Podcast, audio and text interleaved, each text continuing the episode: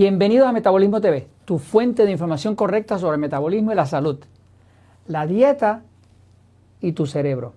Yo soy Frank Suárez, especialista en obesidad y metabolismo. Te quiero hablar de una investigación reciente que se publicó, eh, que está reflejando la importancia de todos nosotros mantener un nivel de glucosa, de azúcar en la sangre, bajo, un nivel realmente saludable. Lo que se ha descubierto en estos estudios es que lo que considerábamos saludable no es saludable. Voy un momentito a la pizarra para explicarlo. Eh, sabemos que el combustible principal del cuerpo, del cerebro,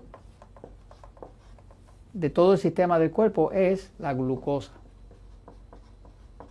La glucosa es el azúcar de la sangre.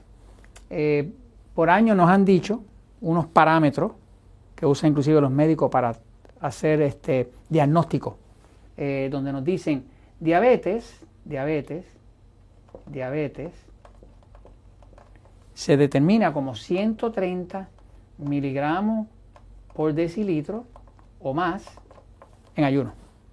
¿Cómo se sabe si una persona tiene diabetes? Bueno, cuando se va a hacer su prueba en ayuno, pues tiene 130 miligramos por decilitro o más.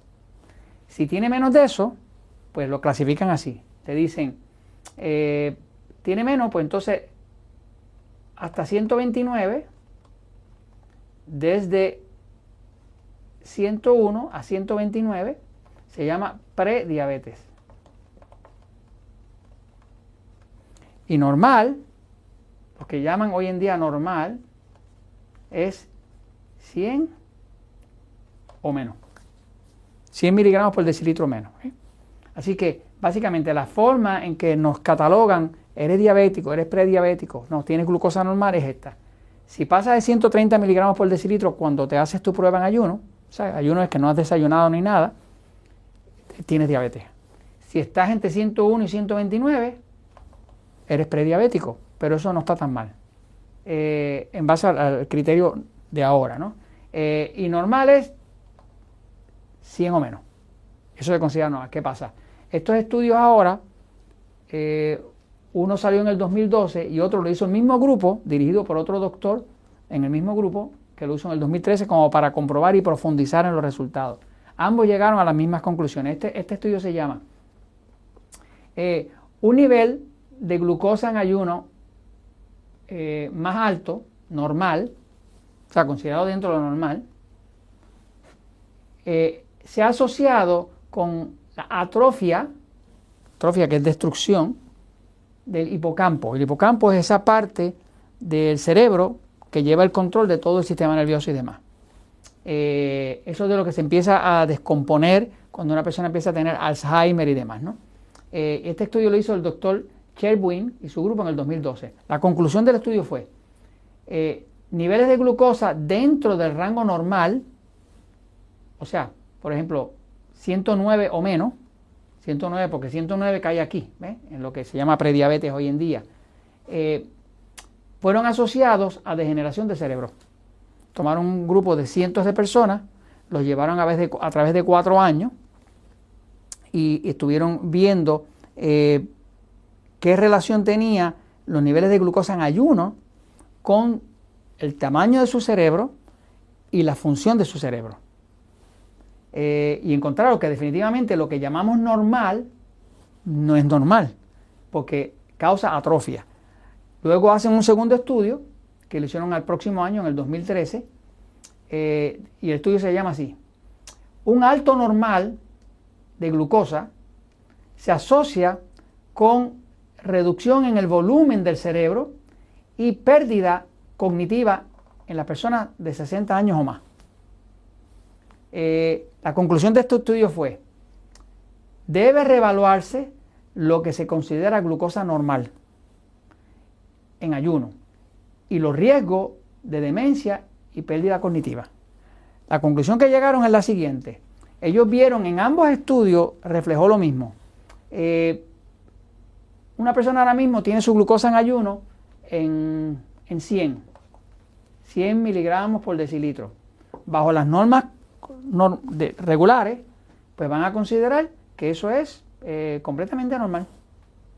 completamente normal. Eh, sin embargo, estos estudios están reflejando que ya la persona está en un área de peligro. Eh, si la tienen 110, pues le van a decir a la persona, tienes prediabetes. Pero eso es normal, eso no hay ningún problema ahí, no tienes pérdida de cerebro ni nada, ¿no? Si la tienes en 120, sigues bien, estás, prediabético, a lo mejor un poquito gordo, lo que sea, ¿no? Pero la realidad es que han descubierto que el nivel real debería estar 85 miligramos por decilitro o menos. En ayuna. ¿Qué pasa? Ya nosotros, con lo que sabemos del metabolismo, nos hemos dado cuenta que si su nivel de glucosa no, vamos a decir que usted no tiene diabetes, pero si su nivel de glucosa en ayuno, que usted se la toma por la mañana temprano, antes de desayunar, se despierta, se toma su glucosa. Si su nivel de glucosa en ayuno no está dando 85 o menos, de seguro usted está comiendo alimentos agresores. De seguro.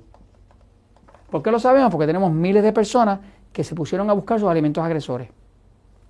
Eh, y al hacer esos alimentos agresores, encontrarlo y remover lo que era el agresor, que en el caso es, algunos casos es el trigo, en otros el arroz, en otros es el maíz, y en otros son personas que tienen agresores como decir el tomate o, los lácteos, eh, hay todo tipo de cosas, ¿no?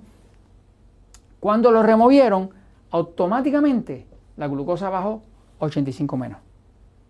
Mientras no lo pudieron remover, pues seguía dándole impacto, una subida de glucosa causada por esos agresores, que entonces mantenía los niveles en un nivel prediabético.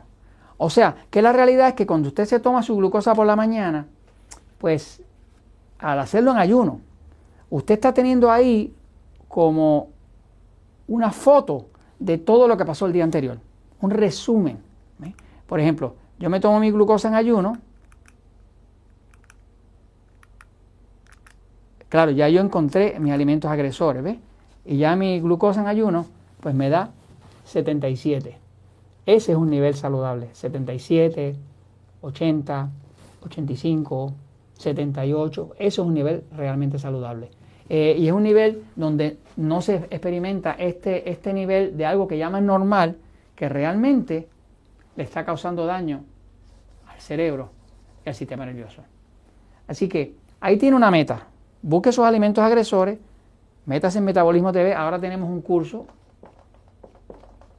en Unimetap, metap.com.